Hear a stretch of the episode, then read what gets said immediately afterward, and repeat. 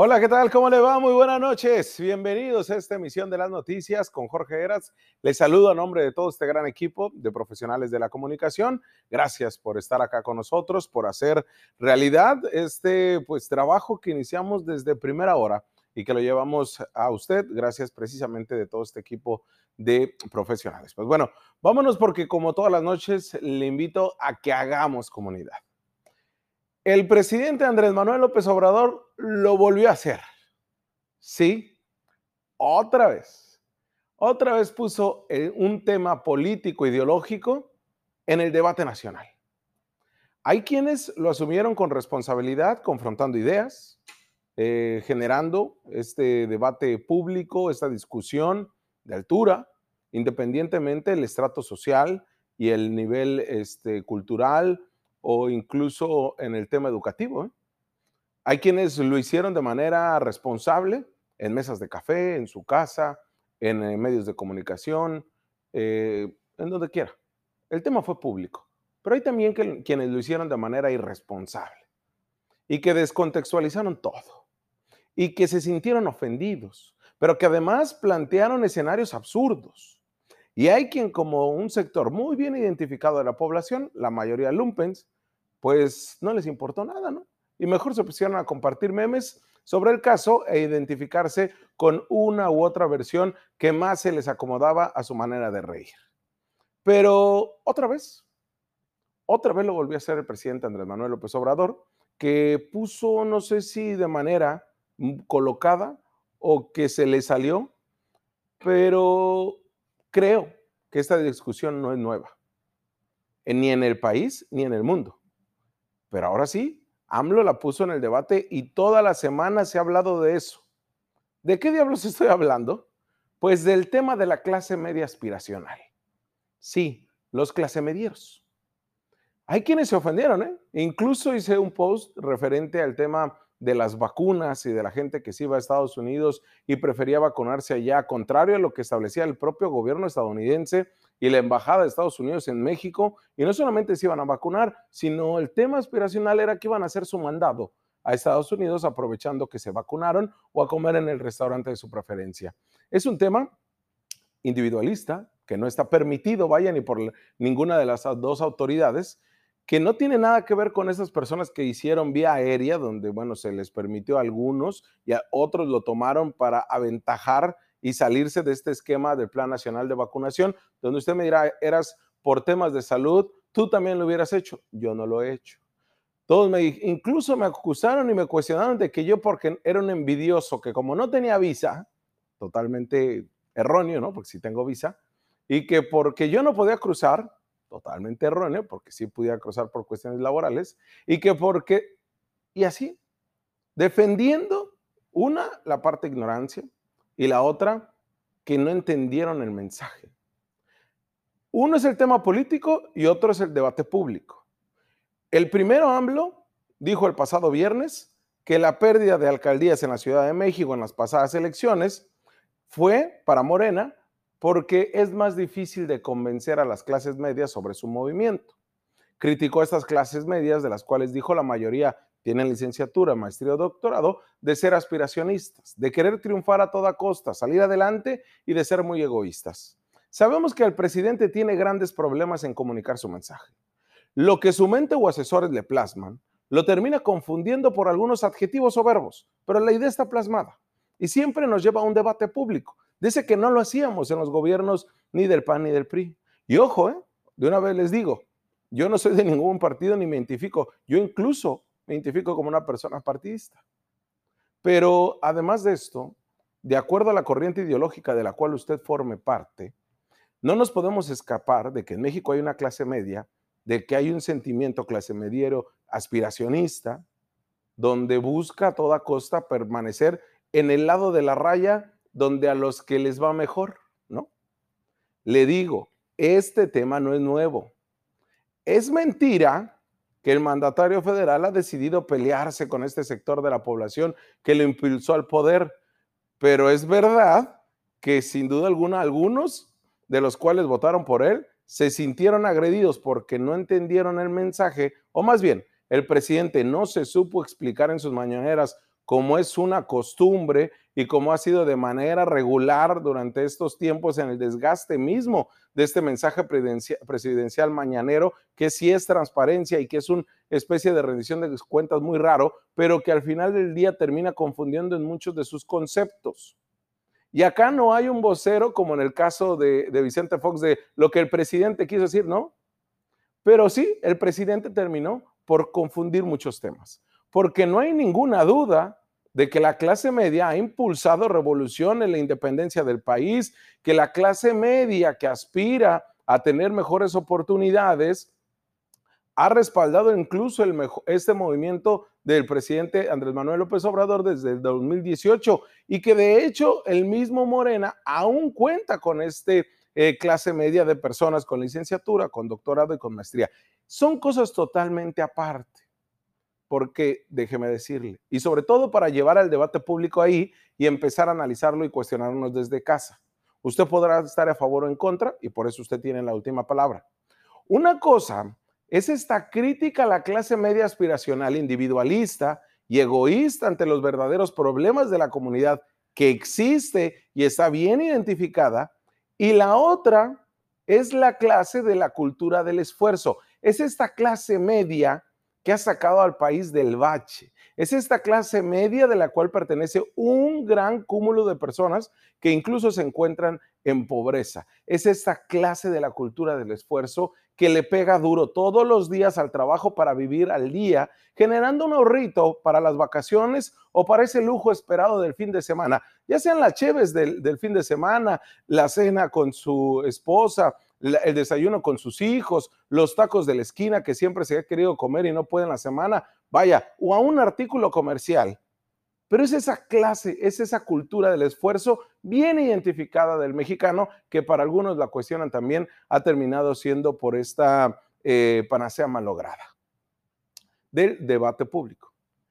Quien entendió perfectamente el valor de la clase media fueron los neoliberales de los años 80 quienes habían visto como en las dos décadas anteriores, 60 y 70, sobre todo usted que me ve que es adulto mayor o que usted que tendrá quizás este, eh, cualquier edad y se ha metido a estudiar estos temas o analizarlos más que estudiarlos, en estas décadas, sobre todo en Estados Unidos y, que lo tenemos aquí cerquita, los hijos de este grupo social habían girado hacia lo subversivo. Y estas son palabras que retomo mucho de, de un periodista español, ahorita les voy a comentar quién es porque las épocas de cambio arrastran multitudes, incluso aquellas que por ascendencia no deberían de estar ahí, pero por seguridad vital y tiempo libre suelen encabezar e incluso erigirse en dirigencia cuando los trabajadores carecen de herramientas políticas potentes, los partidos y los sindicatos, para ser ellos los protagonistas del cambio.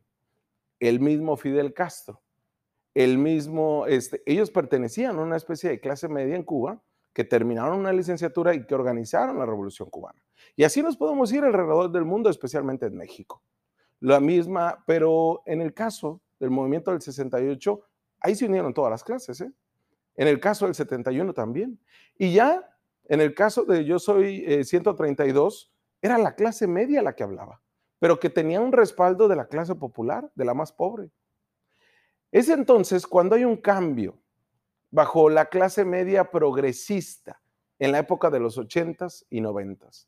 Y se vuelve simbólico y se hace todo un colectivo a lo individual y de la igualdad a la libertad.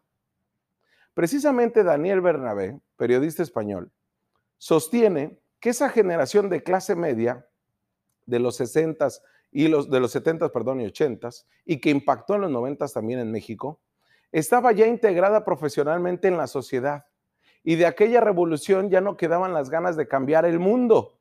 Sí de ser diferentes, libres, no convencionales, pero estaban con un enfrentamiento cultural con una América, ¿no? continente americano principalmente de los 50, pero ¿quién advirtió que esa nueva clase media se identificaba más con jugar al squash o comer sushi que con comprar una vivienda de portada de casa y jardín?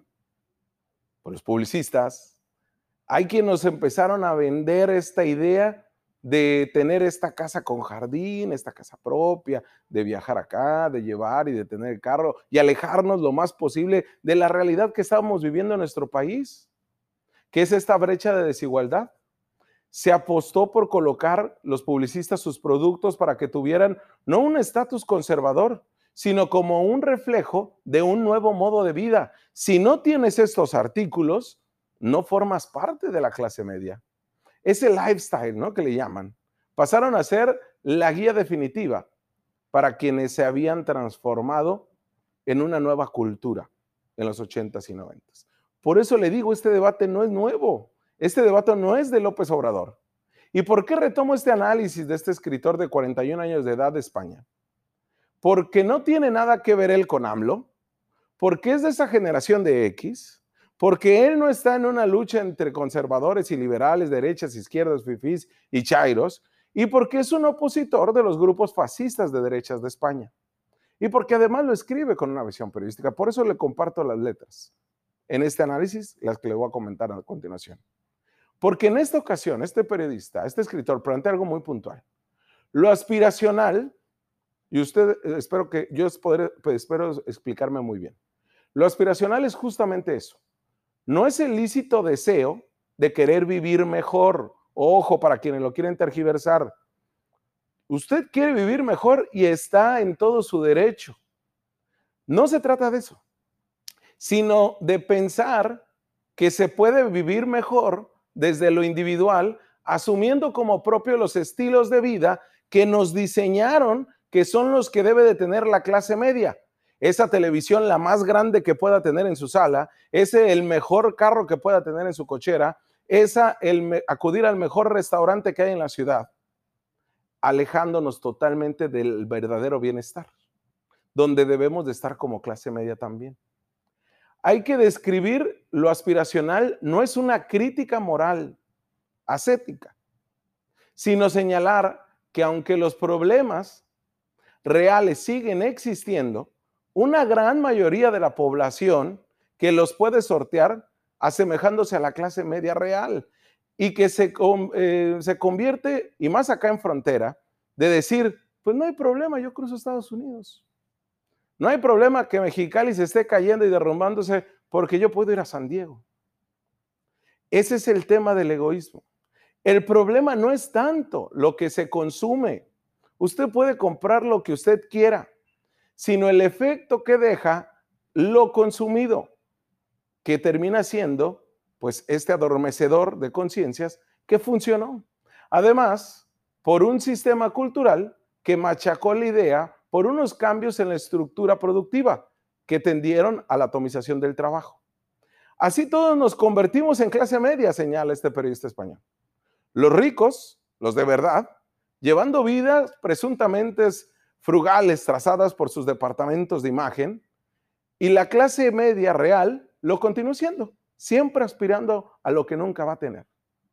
Así la clase trabajadora pasó primero a ser clase media porque cumplió con estas expectativas de adquirir productos, de viajar, de tener, de, consumir, y después terminó siendo media baja, para que nuestros días termine siendo esta media aspiracional y no sentirnos tan gacho, ¿no? Porque es esta clase media premium. Es decir, la imitación en plástico barato de los reflejos de una vida que nunca podremos llevar. Y es que usted se podrá esforzar y todo lo que usted me diga, pero hay un sistema cooptado por una línea ideológica muy clara. Y yo no le vengo aquí a dar clases de nada. Lo que vengo a decir es que son dos debates diferentes, porque la clase media aspiracional, haga de cuenta que son estas rebajas del capitalismo postindustrial, aquello que queda cuando el ascensor social se ha roto y el crédito se vaporizó, como en la gran recesión que vivimos en 2008, o más bien, donde todos volvemos a nuestra realidad cada que eventualmente hay una crisis. O dígame usted, ¿cuándo hemos salido de la crisis económica en México? Y es ahí donde cuando volvemos a la crisis nos volvemos a dar cuenta de nuestra situación y de qué clase pertenecemos. Porque, ojo, ya sé que muchos ahí en su casa dirán, eras otra vez, nos está metiendo en el debate entre clases. No, no es un debate entre clases es de asumir los retos que hay como comunidad y como sociedad. Le reitero, una cosa es esta crítica a la clase media aspiracional, individualista, egoísta, que nada más ve por sí mismo ante los verdaderos problemas de la comunidad. Y la otra, que yo sé que es a la que usted y yo pertenecemos, es esta clase de la cultura del esfuerzo, que le pegamos duro para trabajar todos los días y que ahorramos para esas vacaciones, para comprarme la camioneta que yo quiero, sí, para también la televisión, para comer en ese restaurante, pero que al mismo tiempo nos vemos de los problemas que hay en la sociedad. Esta es una primera entrega de este análisis que hago, porque le digo, esto se ha vivido y se ha puesto en el debate público en Inglaterra, en Argentina, en Italia, en España y en México vamos demasiado tarde. Ya después analizaremos lo que ha sucedido en otros países.